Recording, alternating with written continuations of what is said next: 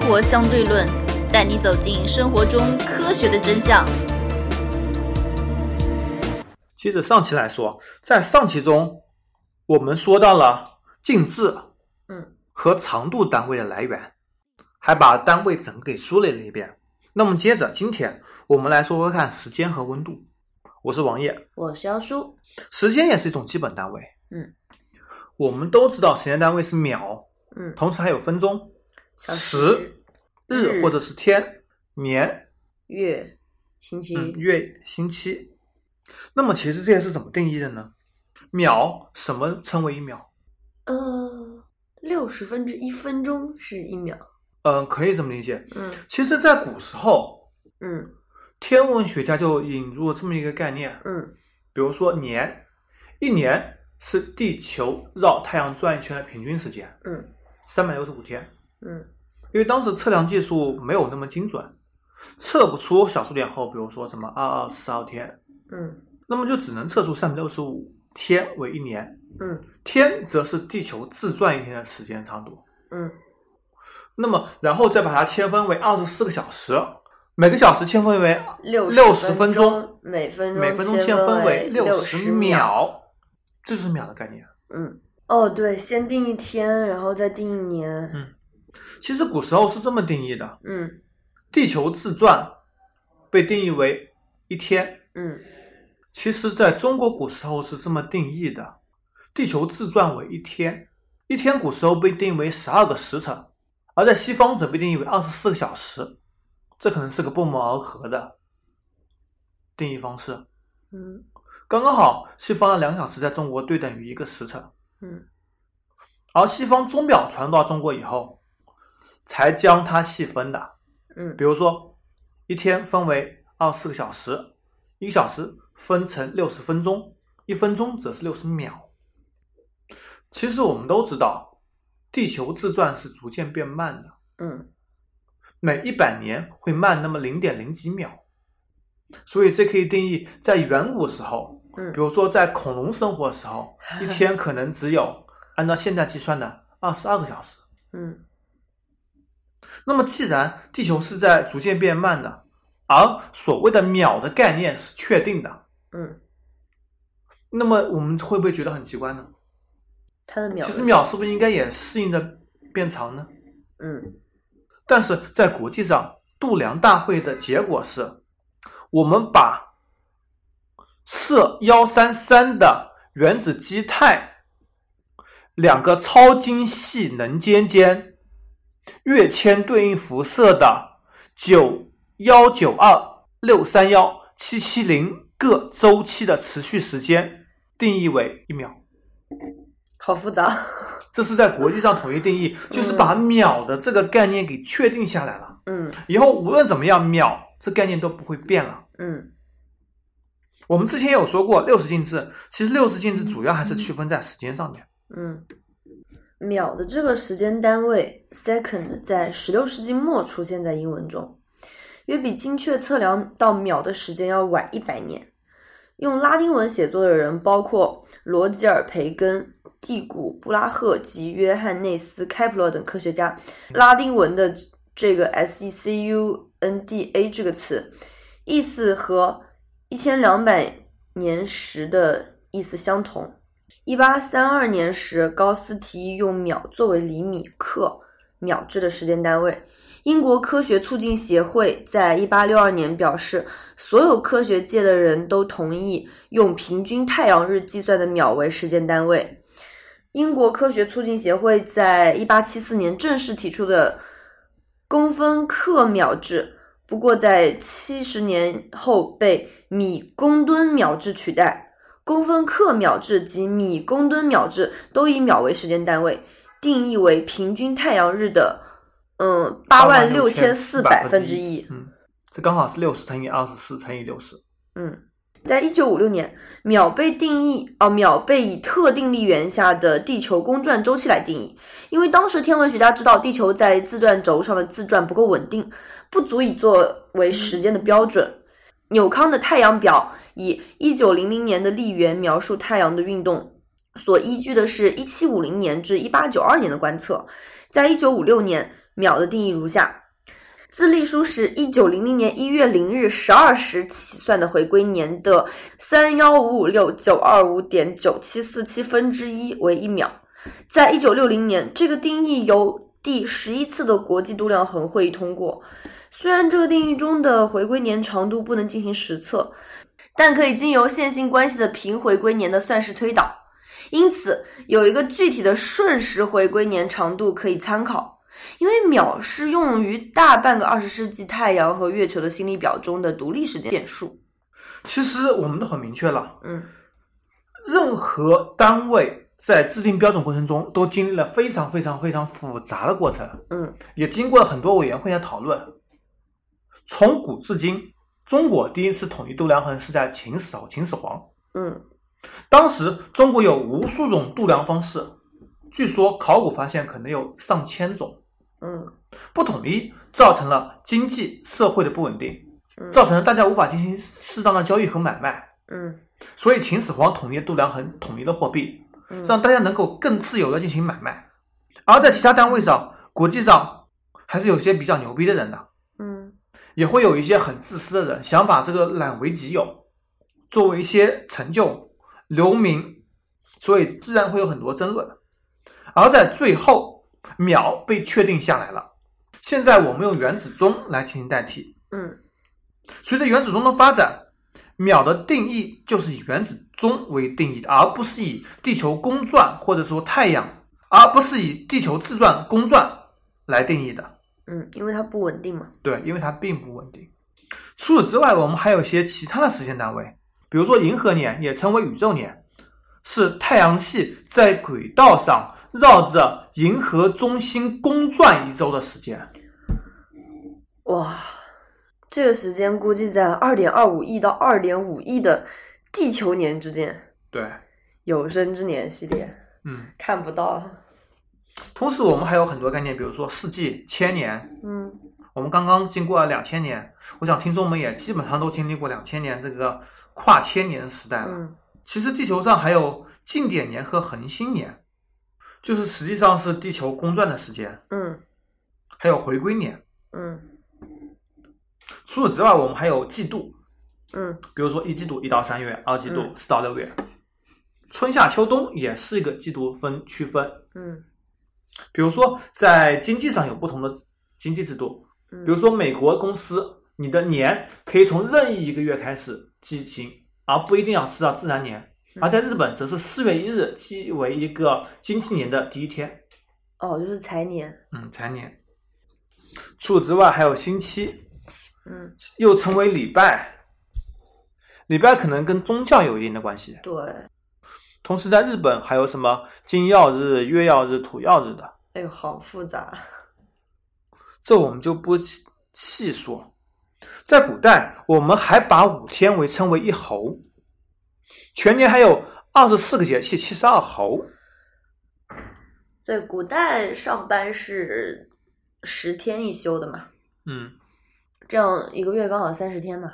嗯，又约是二十八天或者三十一天哦。嗯，哇，那古代人那个洗头发的复杂程度，十天才洗一次头，好恶心啊。好吧，以前可能水或者这种东西，呃，比较难弄吧哎，。你想，古代人又不剪头发，你种地的可能还好，然后上班的你十天才休，就是当官的十天才休一次，嗯，哦， 十天，然后然后洗一次头又好复杂。我们说完了大尺度的时间，我们说一下说一下那个小尺度的啊、嗯、我们生活中常见的可能就是皮秒和飞秒。皮秒是用对在医美上面，嗯用一个皮秒级的那个激光去，呃，打你的毛孔，就是你的毛孔如果撑大了以后，你用任何护肤品都是缩不回去的，只能去嗯打激光。嗯然后飞秒我们基本上是用在治疗近视上面。嗯，嗯，就是十的负十五次了。对，它是一个非常非常非常短的一个时间。其他的好像比较，其实纳秒也比较常用嘛，就是负九次。嗯因为我们之前也说过，那个股票操作那种机构的操作会精确到五十纳秒级别。嗯，那么什么是瞬间呢？瞬间是多少秒？瞬间是三乘以十的负二十四次秒，这是有定义的，这是谁定义的？ 这是物理学上的定义。你这个好无聊的人啊！为什么那？刹那呢？嗯，刹刹那。哎，这些都是这些都是那个佛教词汇吧？对，什么你说说看，刹那念顺弹指啊，罗玉须臾鱼，这些东西是什么呢？嗯，这这哪个快？哦，哪个哪个时间最短？是二十刹那为一念，嗯二十念为一瞬，嗯二十瞬为一弹指，嗯二十弹指为一罗玉，二十罗玉为一须臾，一日一夜为三十须臾。那一日一夜是三十须臾的话，就是二十四个小时，二十四个小时三十个须臾。零点八小时四十八0.8分钟，哦，四十八分钟是一个须臾，对那，还是有一会儿的。嗯，嗯那罗玉就是二点四分钟，嗯二点四分钟是一百四十四秒，嗯，那么弹指则是七点二秒，七呃哦对，七点二秒。顺为则是哎零弹点指三六秒，弹指不是弹讲指一挥间七点二秒，七点二秒也要好久，这个指弹的也挺慢的。是的，呃，看一下，一、二、三、四，也挺慢的。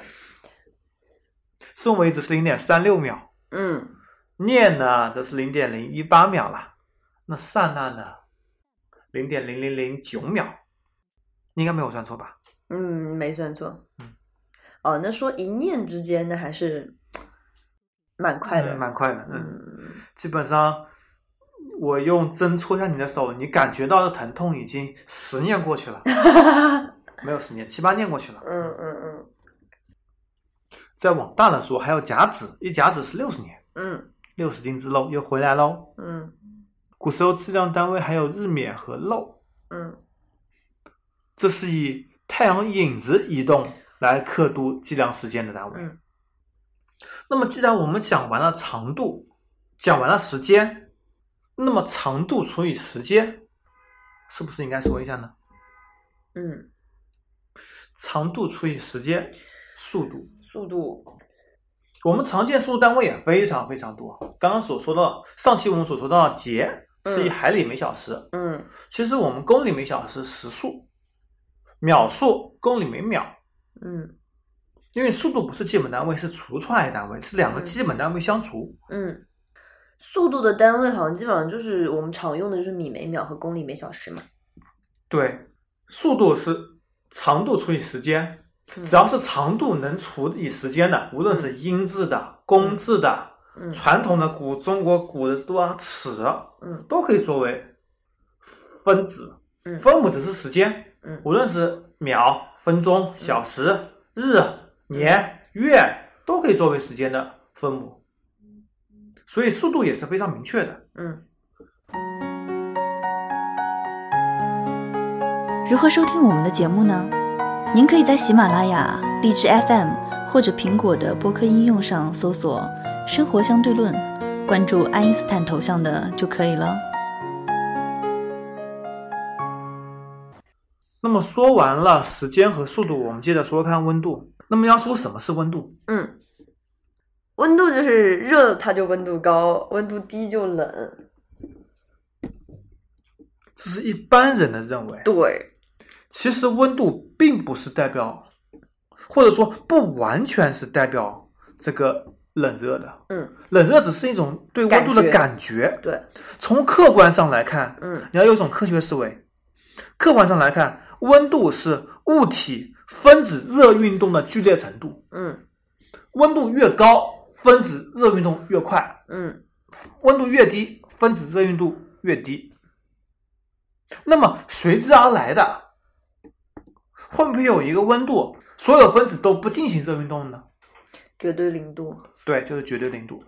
但是绝对零度基本上是达不到的。嗯，现在找到的最低的温度好像是，那么现在人可以最制造的最低温度是零点五纳开尔文，就是五乘以十的负十次方开尔文，就是比绝对零度高了那么五乘以十的负十次摄氏度。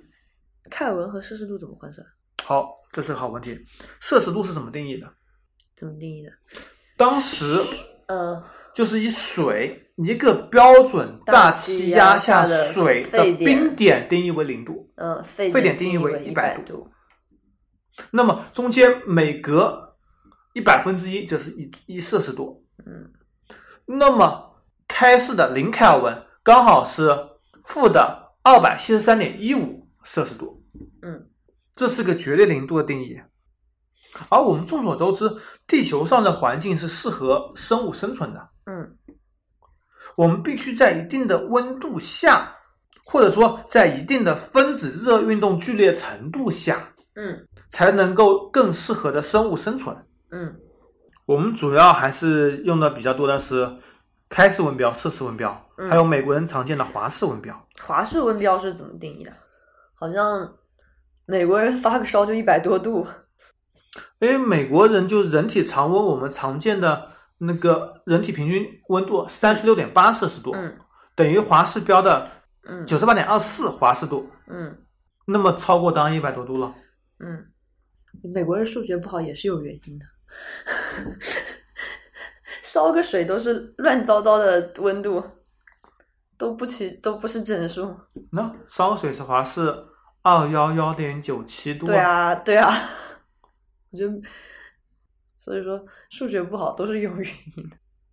其实呃，我们回到宇宙大爆炸，我们现在普遍认为宇宙大爆炸起点，也可以称为起点，当时气温应该是个无限大，嗯而在宇宙大爆炸后的一秒钟，平均气温则会到一千亿摄氏度左右，因为还没有人能够侦测知道，只不过通过数学运算大致上给一个范围推算出来推算出来的。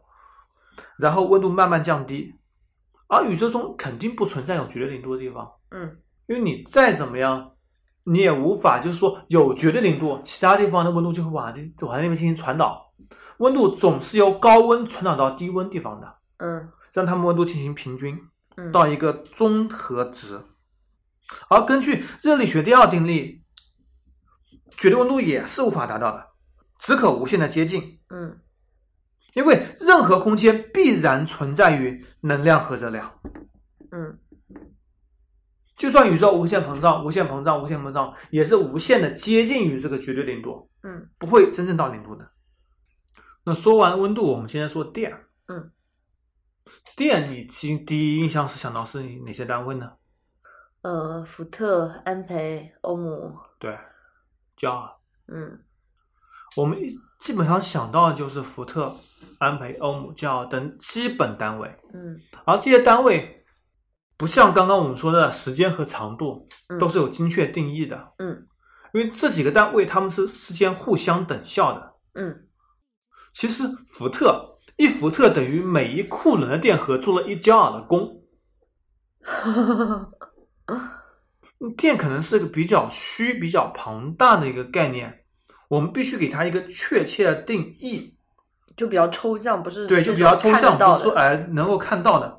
再比如说，加一伏特电压，上面通过一安培电流的时候，那么这电阻就是一欧姆。嗯电荷 Q 在电场中从 A 点移动到 B 点，电场所做的功与电荷量 Q 之间比值就叫做 A、B 两点之间的电势差。哎，它好像是它应它应该是先定义库仑是六点二四一乘以一零一八个电子的电量，然后再去定义其他的，其他的全都是换算定义出来的。对，但是这个定义就像我们刚刚所说的，嗯库仑它当时也是个抽象定义出来的，只不过嗯后面我们跟那个长度或者说速温度一样，找一方法把它给确定下来，这个嗯量是多少。嗯，哇，这样说起来，呃，电量的那个单位定义的好随意哦。嗯，相对来说，电量定义的是比较随意一些。而瓦特呢，功率，这是个功率，焦耳除以时间就是功率。嗯同时，在真空中，截面积可以忽略了两根相距一米的无限长平行圆直导线内，通过等量恒定电流时，若导线间相互作用在每米长度上的力为二乘以十的负七四牛顿，则每根导线电流为一安培。这个也是后来定义的，对吧？对，这也是后来定义的。还有亨利电感单位。如果电路中电流每秒变化一安培，则会产生一伏特的感应电动势，此时电路的电感定义为一亨利。其实我们说了这么多，嗯这里面都比较抽象，嗯我们必须要举一些实际的案例来对大家进行说明，嗯否则大家肯定是一头雾水。嗯就比如说我们常见的灯泡，嗯一个灯泡为十瓦，嗯，那么应该是如何定义的？你会知道它哪些东西？就是瓦数越大的灯泡，它会越亮嘛，就是对，但是这十瓦我们应该怎么通过换算知道它哪些参数呢？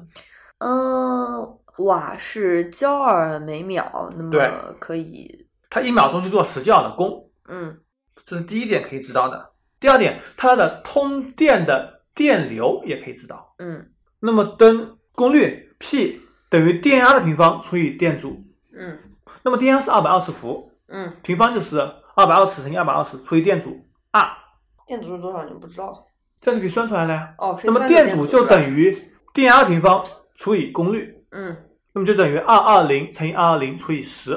嗯，那我们就可以知道电阻是四千八百四十欧姆。还挺大的。其实我们只要知道其中任何的一个数据，就可以把其他数据全部给推导出来，嗯因为电压是恒定的。嗯其实我们就可以从中清晰的知道，我们平时日常生活中遇到的一些东西，它的任何的电的属性。嗯我们抛开这个电灯，我们来说说看其他的，让我们更加在意的，因为电灯毕竟功率低嘛，很多人不会在意这东西。嗯，我们很多东西人更加在意的，比如说是空调。空调、冰箱、洗衣机 就在电。我们说一说这个空调，嗯，空调其实型号也比较有趣，比如说我们经常看到空调的是算 KFR 杠二三 GW 杠 HA，什么意思？这是什么意思？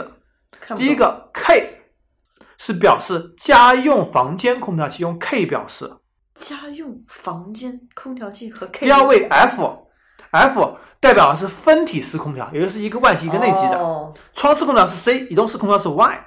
嗯那么空调有单冷型、热泵型和电热型。这里热泵型跟电热型用 R 表示，表示它既可以制冷又可以制热。嗯而是空调内机有什么吊顶式、壁挂式、落地式、天井式、嵌入式，分别为 D、G、L、T 和 Q。那我们这看到的 G 则代表壁挂式，嗯室外机型号则是后面的 W。嗯那么中间这二三数字代表什么呢？其实定义国标规定的一匹是二千五百瓦，这是制冷或者制热量，并不是我们常见的功率的瓦。嗯，功率的瓦应该是七百三十五瓦特，这是压缩机的耗电量。嗯那我们所见的，其实一匹机就是二五，需要看到二五 GW 是一匹机，嗯两匹机则是五零，嗯超过二五，比如说你见到二六、二八，其实是大一匹，嗯二三这是小一匹。嗯而在两匹这档的话，五零是正的两匹，五一就是大两匹，可能嗯四八、四六就是小两匹。嗯这样子我们就可以轻易的看到这个空调相应的这个呃参数或者型号是什么意思了。嗯同样，我们也建议一匹空调其实适合八到十二个平方，嗯两匹是二四到二十八个平方，其实并不是简单乘以二。嗯一点五匹则适应十四到二十二个平方，三匹则适应三十二到五十平方，五匹则适应四十六到七十平方。嗯一般来说，单独的这种空调器没有大于五匹的，大于五匹的是专用空调了，就不是家用空调了。嗯同时，我们常见到热水器也是很简单的，比如说三千瓦，就三千瓦的功率做功对它进行烧水，嗯，有一个热能的转化率，基本上应该是在百分之七十到九十之间，把它转化为热能，这样就可以根据水的比热容进行换算。比热容我们之后节目中也会说到。嗯，那么这样子就可以知道，呃，我们常见的电器是功率是应该是怎么样了。嗯你从功率可以换算到它的电阻、电流，因为电压是固定的，在我们国内都是二百二十伏，对，你进口商品可能会是一百一十伏，嗯这样子我们就可以清楚的知道家里所有用电器的功率和相关数据了。其实说到功率，我们可以说一说汽车，但是汽车王爷想要不要以后单独做一期节目来进行说明，因为这个体量也比较大。要不稍微带一下吧？嗯，简单的说明一下，嗯，其实我们知道汽车也是有一个能量转化率，有最大功率和扭矩。一般很多人以为扭矩越大，汽车加速越快；功率越大，就是汽车可能是极速越快。嗯其实这是完全错误的。扭矩你要看它的运行区域。其实关于汽车动力方面，我们只要看功率就可以足够了。嗯，除此除了功率以外，我们还要看一个那个能量转化率，就是说在压缩机里的燃烧的转化率。因为现在量产车中最高的应该是混动的凯美瑞，达到百分之四十一，也就丰田能做到百分之四十以上的水平。然后马自达有百分之四十以上的机器，但是量产的并不多，其他的都在百分之三十左右。像国产大多数都在百分之三十二、三三，甚至三十都不到，嗯运行效率都有很大的差别。具体的，呃，我们可以单独做一期汽车驱动的一些理论的一些知识。嗯，那么今天节目到此为止，拜拜。拜拜。如何关注我们呢？您可以加入 QQ 群四三九九五幺七幺零，关注公众号“生活 E 相对论 ”TLR，关注网站 edux dl 点 com。